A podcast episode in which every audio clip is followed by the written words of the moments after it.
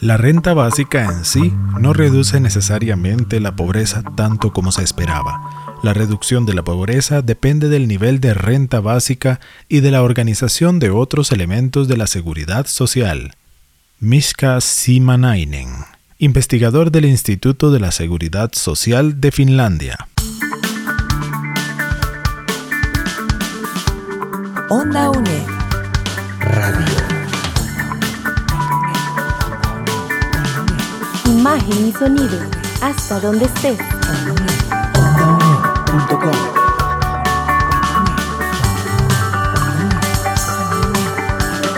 Un espacio de la Escuela de Ciencias Sociales y Humanidades de la UNED.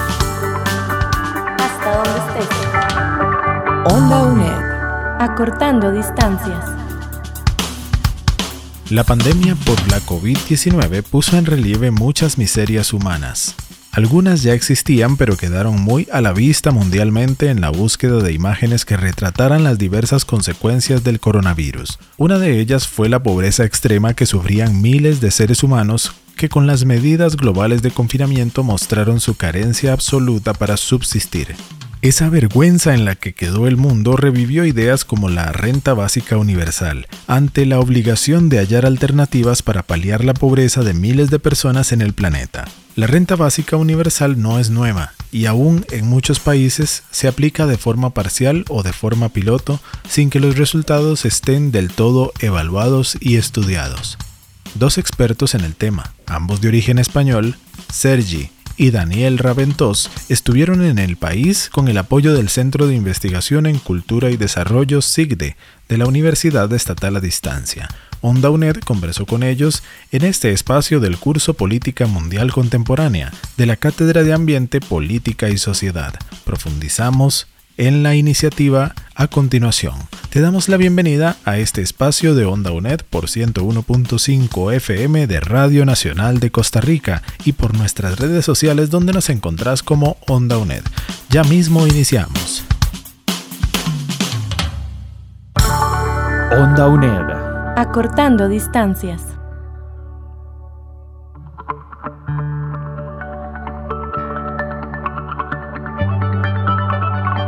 La gente que construye ideas. La gente que transforma el mundo. Sociedades constructivas en Onda UNED. Don Sergi, gracias. ¿Cómo se encuentra? Muchas gracias. Muy agradecido de poder participar en este programa y poder hablar con ustedes de este gran tema. Gracias, don Sergi. Y por supuesto también recibimos a don Daniel Raventós Pañella. Él es el presidente de Renta Básica que también está de visita en el país para abordar este importante tema. Don Daniel. Hola, gracias por la invitación. Tía, gracias por la invitación y poder hablar a fondo de la renta básica. Estupendísimo, señores. Este tema, valga decir, lo han abordado eh, tímidamente algunos candidatos presidenciales aquí. No pareciera estar en el top de los temas más relevantes que ellos plantean, inclusive con algunas diferencias. ¿En qué consiste, señores, em, la renta básica universal y con qué otros nombres también se le conoce? Indistinto, don Sergio, don Daniel, adelante. Con eh, la definición de renta básica que eh, sí que ha recibido otros nombres, pero eh, lo importante efectivamente es la definición. La definición de renta básica es muy sencilla. Se trata de una asignación pública, monetaria, incondicional y universal. Quizá los dos aspectos que requieran una pequeña explicación es universal e incondicional. Universal quiere decir que la recibe toda la población, absolutamente toda, de la zona geográfica donde se implante la renta básica.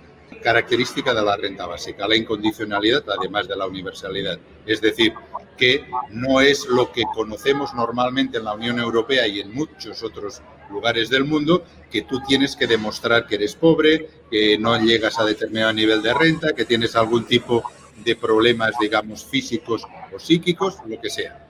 Es decir, es incondicional. Solamente por el hecho de ser ciudadano o ciudadana o residente acreditado, tú tienes derecho a recibir la renta básica. Una pequeña ampliación más y acabo. Decir que la recibe todo el mundo, todo el mundo de la zona geográfica donde estemos hablando, Costa Rica, por ejemplo, sería un caso de poder implantar una renta básica, no quiere decir que gane todo el mundo.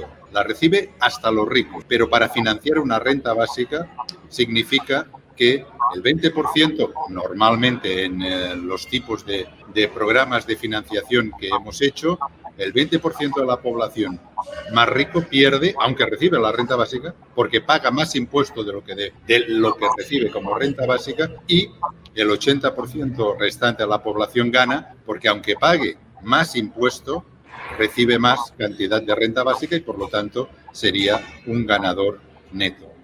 Claro, cuando Costa Rica, en el caso de entrar, tendrá que decidirse cómo la aplica, ¿verdad? ¿Cómo la aplica y con qué precisión lo aplica? Don Sergi, ¿cuándo eh, surge y dónde surge el primer modelo? Entiendo que en Cataluña está aplicándose de manera piloto o va a aplicarse, pero eh, ¿cuándo surgió el concepto y dónde?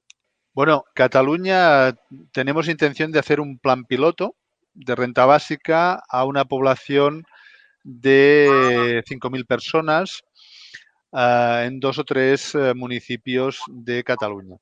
Queremos en fin, eh, demostrar la importancia que puede tener una renta básica incondicional de un nivel cercano al umbral de la pobreza de Cataluña, que está en torno a los 900 euros por persona. Una cosa es el concepto de renta básica, que es un concepto que podemos rastrear durante incluso algunos siglos de algunos autores que empezaron a abordar la importancia que podía tener pues repartir eh, la riqueza, los bienes comunes entre toda la población. Podemos encontrar muchos autores eh, que han venido abordando este tema y en los años 80 se volvió a resucitar el tema de la renta básica con las dinámicas que en los estados europeos se venía generando de mucho desempleo y empezaron a aplicarse políticas de condicionadas a estar desempleado y a partir de aquí algunos autores empezaron a resucitar el concepto de una renta básica incondicional para todo el mundo. En Cataluña este tema ha aparecido sobre todo a raíz de la pandemia de COVID que se ha visto la necesidad por parte de muchas entidades, por parte de muchos movimientos sociales, de abordar este tema para dar una respuesta contundente a la situación de pobreza y de desempleo generada por eh, la pandemia. ¿eh?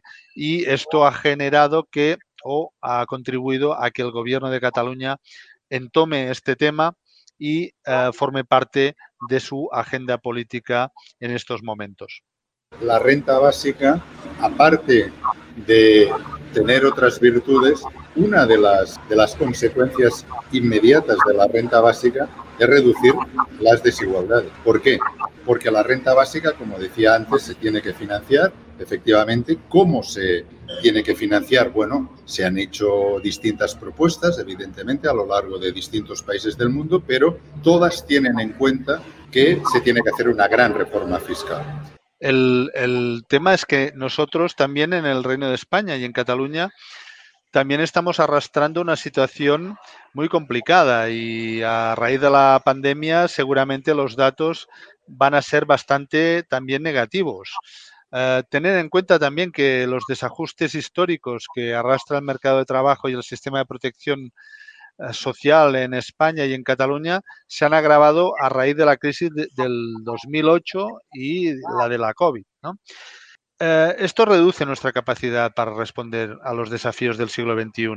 La precariedad, la fragmentación de la vida laboral, el aumento de los trabajadores pobres, el paro estructural, la feminización de la pobreza, etcétera.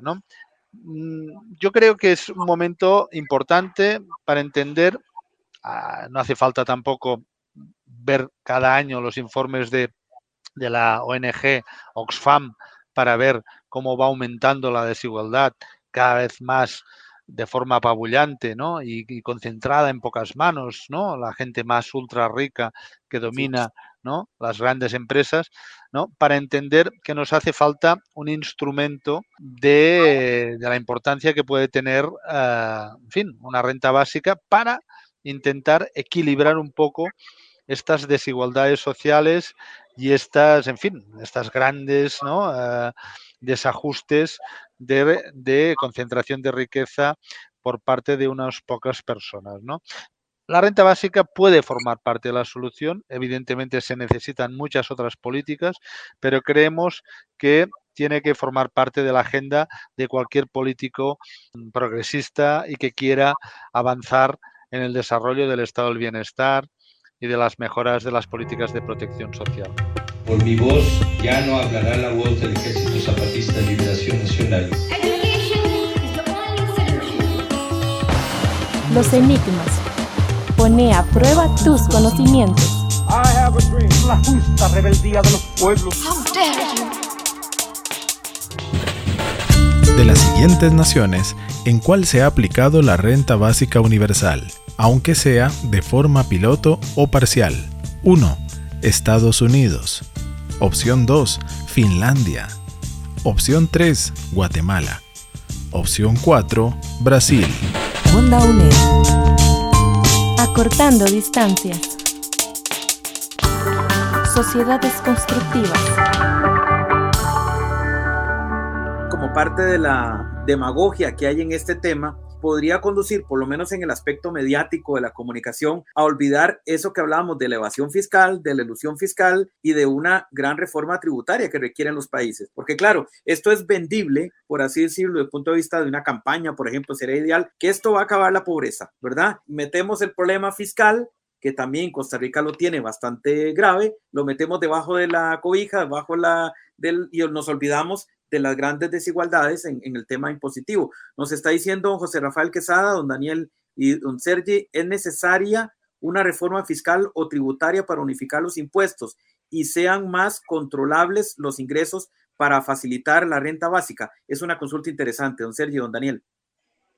Bueno, vamos a ver. Eh, en todo se han hecho muchas propuestas de financiación de la renta básica. Yo he participado junto con dos economistas catalanes eh, de uno para el conjunto del Reino de España, que es, que en parte lo comenzaba a decir Sergi, que es esta reforma fiscal para financiar una renta básica. Está basada en el impuesto sobre la renta de las personas físicas, que es el impuesto más importante de la Unión Europea. Muy bien, con este impuesto, con una reforma de este impuesto y mediante el ahorro que supondría toda asignación monetaria pública, monetaria, ¿eh? monetaria pública, inferior a la renta básica, quedaría eliminada. Mediante esta reforma fiscal y, evidentemente, puede ser suplantada puede ser ayudada con otros mecanismos fiscales mediante otros impuestos como los que hablábamos antes, pero que ahora sería, en fin, muy largo de desarrollar, efectivamente se puede financiar una renta básica y una cosa muy interesante es que el impuesto de la renta a las personas físicas actualmente no lo entiende nadie, excepto los superespecialistas. Con la propuesta que nosotros hacemos, el impuesto de la renta a las personas físicas la entendería hasta un niño o una niña que sepa sumar, restar, multiplicar y dividir. Con esto sería suficiente, porque es en el, elemental. Y esto es muy importante. Cuando la gente entiende los impuestos, la gente tiene menos tendencia a defraudar. Hay estudios muy interesantes al respecto. La propuesta de financiación que estos especialistas que han hecho para el Reino de España tiene unas, consideraciones muy claras, ¿no? Ah, debe autofinanciarse, o sea, por tanto, no tiene que generar déficit, tiene que ganar más del 50% de la población y las estimaciones, como decía Daniel, oscilan entre el 70 y el 80%, tiene que eh, tener en este sentido eh, un realismo presupuestario, o sea, en este sentido aquí no se incluyen otras partidas ni se incluye el fraude, que es eh, evidentemente escandaloso debe seguir financiando los otros sistemas públicos como la sanidad, la educación, las pensiones, ¿no? Y, por supuesto, la propia renta básica estaría exenta de impuesto propiamente, no así las otras rentas y por supuesto, lo que estamos diciendo que sustituiría a toda prestación inferior y, y en este sentido esto es importante porque actualmente, por ejemplo, en Cataluña, Uh, los expertos cuando se han puesto a analizar cuántas prestaciones hay, incluso pierden la cuenta de la cantidad de ayudas y bonos y um, complementos y prestaciones, etcétera, que hay. ¿eh? Pareciera, los... pareciera, un Sergi, estar describiendo Costa Rica. sí, ¿verdad? Pareciera en eso porque ya lo han analizado, claro, en contexto electoral esto eh, se manipula mucho, ¿verdad? Porque empiezan a decir, bueno, es que hay tantas ayudas que finalmente ninguna resuelve nada. Bueno, deberían resolver algo, ¿verdad? Por lo menos deberían resolver algo, pero sí fusionarlas, fusionarlas y replantearles en un aspecto novedoso, innovador como en el que ustedes están planteando, podría considerarse o debiera considerarse. Es evidente, o sea, la, el ingreso mínimo vital es una medida que el gobierno del Reino de España, uh, a raíz de la pandemia, uh, puso en marcha de forma lo más rápida posible que pudo. Evidentemente se retrasó muchísimo, ¿no?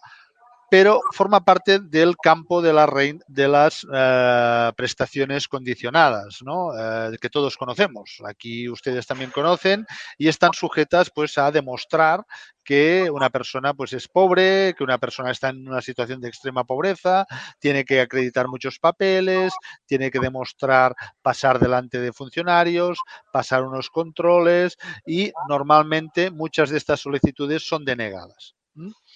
Entonces, la renta básica, por supuesto, no tiene nada que ver. La renta básica, estamos hablando de una propuesta de, de, una, de una prestación completamente incondicional y de alcance universal y, bueno, individual. ¿no? En este sentido, no tiene nada que ver. ¿eh? Estamos hablando de una prestación que actualmente solo es, conocemos en el plano más teórico y gracias a estos, uh, en fin, múltiples programas pilotos y uh, experimentos que se han hecho a nivel mundial y que, bueno, en Cataluña ahora también tenemos previsto realizar. ¿Cuál va a ser el balance ideal que debe mantenerse entre los impuestos a quienes invierten y producen para mantener el estímulo a la inversión, tanto local como extranjera? Sí, Uh, este es un tema también muy interesante, ¿no? Que eh, muchas veces aparece, ¿no? Y es la renta básica en relación al empleo, ¿qué relación tiene? ¿Es una relación buena? ¿Es una relación mala? ¿no? La renta básica no se opone al, al, al, concepto de trabajo, ¿no? Aparte que el concepto de trabajo, como ustedes saben, es muy amplio y engloba diferentes trabajos, ¿no? El trabajo doméstico, que, eh, como ustedes saben, la mayoría de las veces la, lo realizan las mujeres, ¿no? Y es un trabajo que no está remunerado y es un trabajo que ocupa mucha parte de nuestras vidas, ¿no? Ni, ni, tampoco la idea es incentivar la no búsqueda de empleo. Exacto. Y, y, y, una cosa que es importante es que la renta básica, cuando se ha experimentado en algunos países, ¿no? Lo que demuestra es que no tiene una relación negativa con el empleo. Al contrario, que por ejemplo en Finlandia, ¿no? La gente que estaba recibiendo la renta básica respecto al grupo de control, ¿no? Incluso tuvo unos días más de empleo que la gente que no recibía la renta básica. ¿Por qué? Porque una cosa que es muy interesante de la renta básica es que es compatible con otras fuentes de ingreso. Lo que tributa, en todo caso, a final de año, son las otras fuentes de ingreso. Pero si una persona, por ejemplo, solo tiene la capacidad de trabajar unas horas, ¿no? Pues bueno, de alguna manera, pues va a complementar la renta básica y podrá seguramente escoger empleos más acorde con sus capacidades, con sus estudios, cosa que ahora no sucede, ¿no? La mayoría de gente está obligada ¿no? a contratarse en empresas que muchas veces pues no son del gusto ¿no? que, nos, eh, que nos agradaría. ¿no? Y esto, por ejemplo, lo estamos encontrando a muchos niveles, ¿no? Por ejemplo, eh, la gente joven actualmente tiene unos índices de desempleo muy elevados y eh, no correspondientes a sus estudios. Esto muchas veces se ha, se ha estudiado, ¿no? que las generaciones actuales están viviendo peor que las generaciones anteriores, ¿no? con empleos más precarios, con empleos más inestables. ¿no? Y este es un tema, por ejemplo, que la renta básica podría también dar una respuesta a, esta, a este gran nivel de precarización y de empleos inestables y temporales.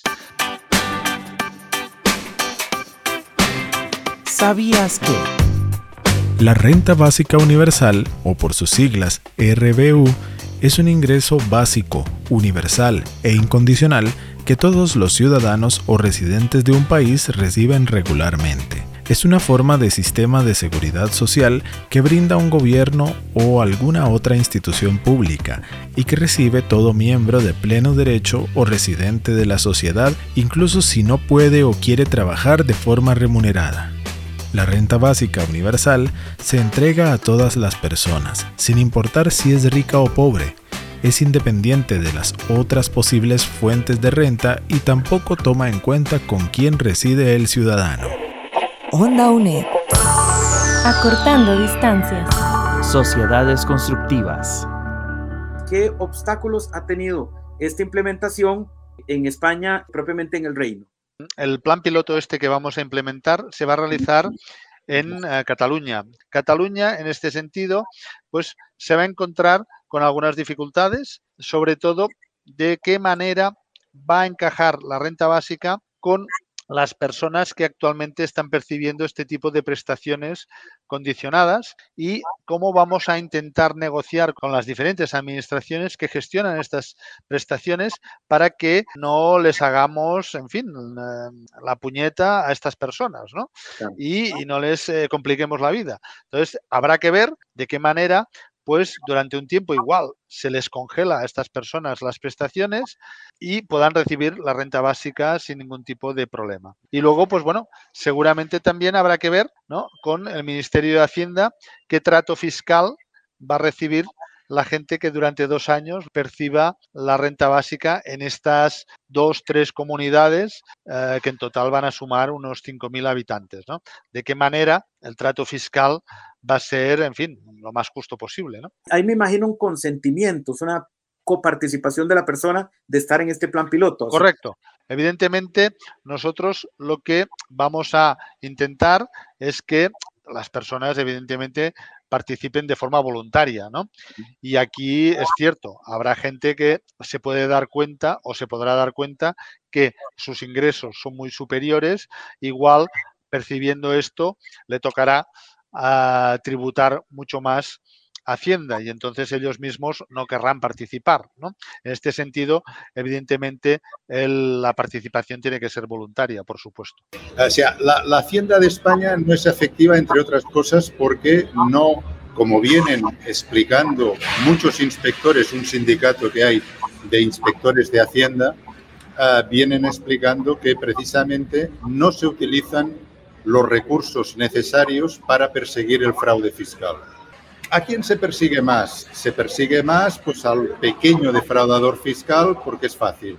Al gran defraudador fiscal también hay que reconocer que es más difícil porque eh, puede pagarse a abogados de primera categoría y los procesos pueden ser muy costosos hasta para la administración pública.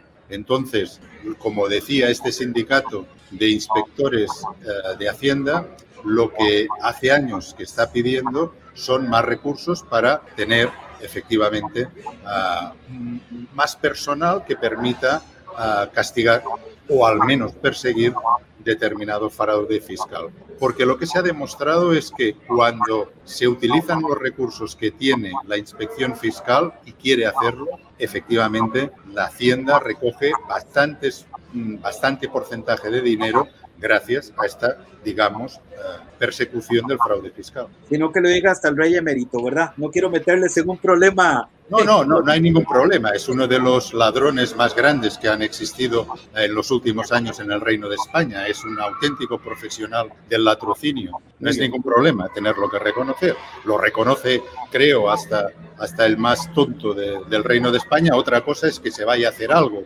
contra este bribón. Muy bien, señores, eh, hacerles una última pregunta porque podría en esto las precisiones son importantes y sé que el tiempo ya nos, nos está este, atacando, pero las diferencias básicas de este eh, plan piloto que se va a aplicar en diciembre en Cataluña frente a la iniciativa alemana y la finlandesa? No sé si es mucho o podemos como precisar un Pues, poquito. pues muy bien. Nosotros vamos a intentar hacer un plan bastante diferente a estas localidades que usted acaba de citar, ¿no? Porque Finlandia fue un experimento que eh, no recibió muy buenas críticas, entre otras cosas porque iba dirigido también a una población eh, desempleada. ¿eh? Era una muestra muy específica de la población de Finlandia, ¿no? Y aparte, la cantidad para un país como Finlandia de 500 euros también fue bastante criticada. En el caso alemán, más de lo mismo. ¿Eh? Por las informaciones que nosotros tenemos, la verdad es que eh, la cantidad de población, estamos hablando de centenares de personas. ¿eh? Por tanto, estamos hablando de una muestra de población muy escasa para una población tan grande de Alemania. Para realizar una muestra de población bastante considerable de 5.000 personas, tal vez sea uno de los experimentos más importantes que se realicen a nivel mundial. Y en este sentido la cantidad de eh, dinero que también queremos eh, contribuir a estas personas también es una cantidad considerable, alrededor de 900 euros para adultos y de 300 para menores. Por tanto, estamos hablando de cantidades bastante importantes. A mí me gustaría agradecerles a ustedes también esta atención para esta temática y también agradecer, pues eso, una vez más a la gente que nos ha estado invitando durante estos días, que es Caja de Ande, y la gente de la UNED, la gente de la Red Renta Básica de, de Costa Rica y otra gente, no sé, movimiento humanista, etcétera. ¿eh? Aquí hay mucha gente que también está lidiando con este tema y creemos que es importante, uh, en fin, uh, agradecerles uh, su interés por esta propuesta. Don Sergi, muchísimas gracias. Más bien usted, cierro por supuesto con don Daniel y todo lo contrario, todo lo que sean iniciativas para visibilizar este tema y todas las iniciativas. Eh, finalmente, todos debiéramos estar enfocados en cómo reducir la desigualdad y la pobreza, que sí, reactivación económica, todas estas cosas que se dicen mucho por estos días, pero finalmente en cómo atacar el principal problema que el planeta puede tener, aparte de las guerras que se nos pueden dar, ojalá que no, y además, eh, pero esto debiera ser tema eh, prioritario en, en, la agenda mundial. Y don Daniel, más permítame, antes de escuchar su cierre, este plan piloto de 5 mil personas va a tener un periodo de aplicación o al año, dos años, seis meses para ver los resultados. Sí, si todo va como está previsto, empezaría en diciembre del, de este año, del 22. Duraría hasta el 23-24 y el año 25 es cuando se tendría que hacer la evaluación y tal. Este año hasta diciembre básicamente sería que no es fácil el diseño del plan propiamente.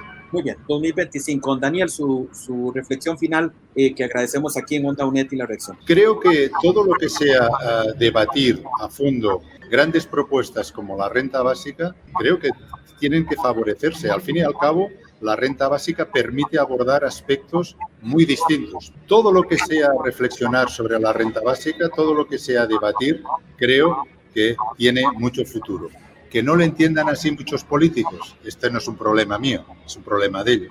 Así es, así es. Y Muchas gracias por la invitación.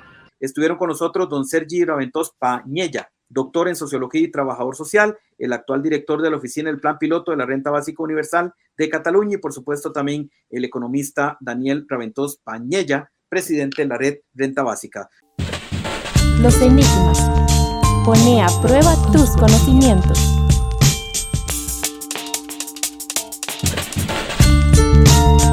Finlandia se convirtió en el primer país europeo en poner a prueba la idea de un ingreso mínimo incondicional en el 2017.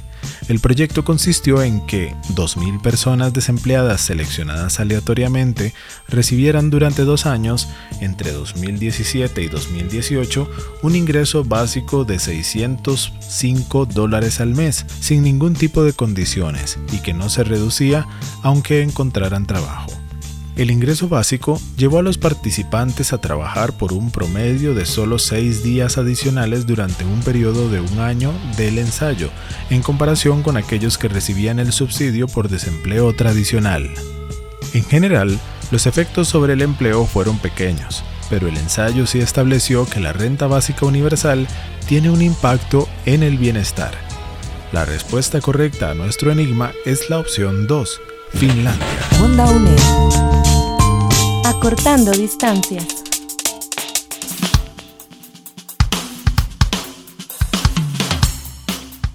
La condición social de buena parte de la población mundial obliga a los gobiernos a ensayar formas innovadoras para sacar a miles de personas de la pobreza extrema. Cada vez son más las naciones que ensayan planes de renta básica universal y quizá Costa Rica deba incursionar en ponerlo a prueba. De momento, el curso de la política mundial contemporánea nos ha permitido acercarnos al plan piloto que lanzará Cataluña en España a partir de diciembre. Es cierto que los resultados aún son inciertos en la mayor parte de los países donde se aplica, pero la urgencia por sacar a miles de seres humanos de la miseria es incuestionable, con pandemia o sin pandemia.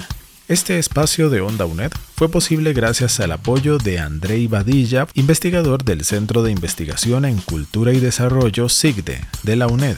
La producción fue de Danilo Chávez, la locución y edición de José Navarro. Muchas gracias por tu sintonía a través de 101.5 FM de Radio Nacional de Costa Rica, donde estamos de lunes a viernes a las 9 de la noche, o también en nuestro sitio web ondaunet.com y nuestro podcast en Spotify. Nos puedes encontrar como Onda UNED. Muchísimas gracias, nos escuchamos muy pronto.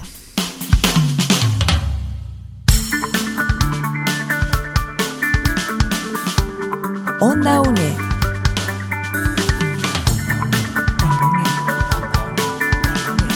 Imagen y sonido, hasta donde estés.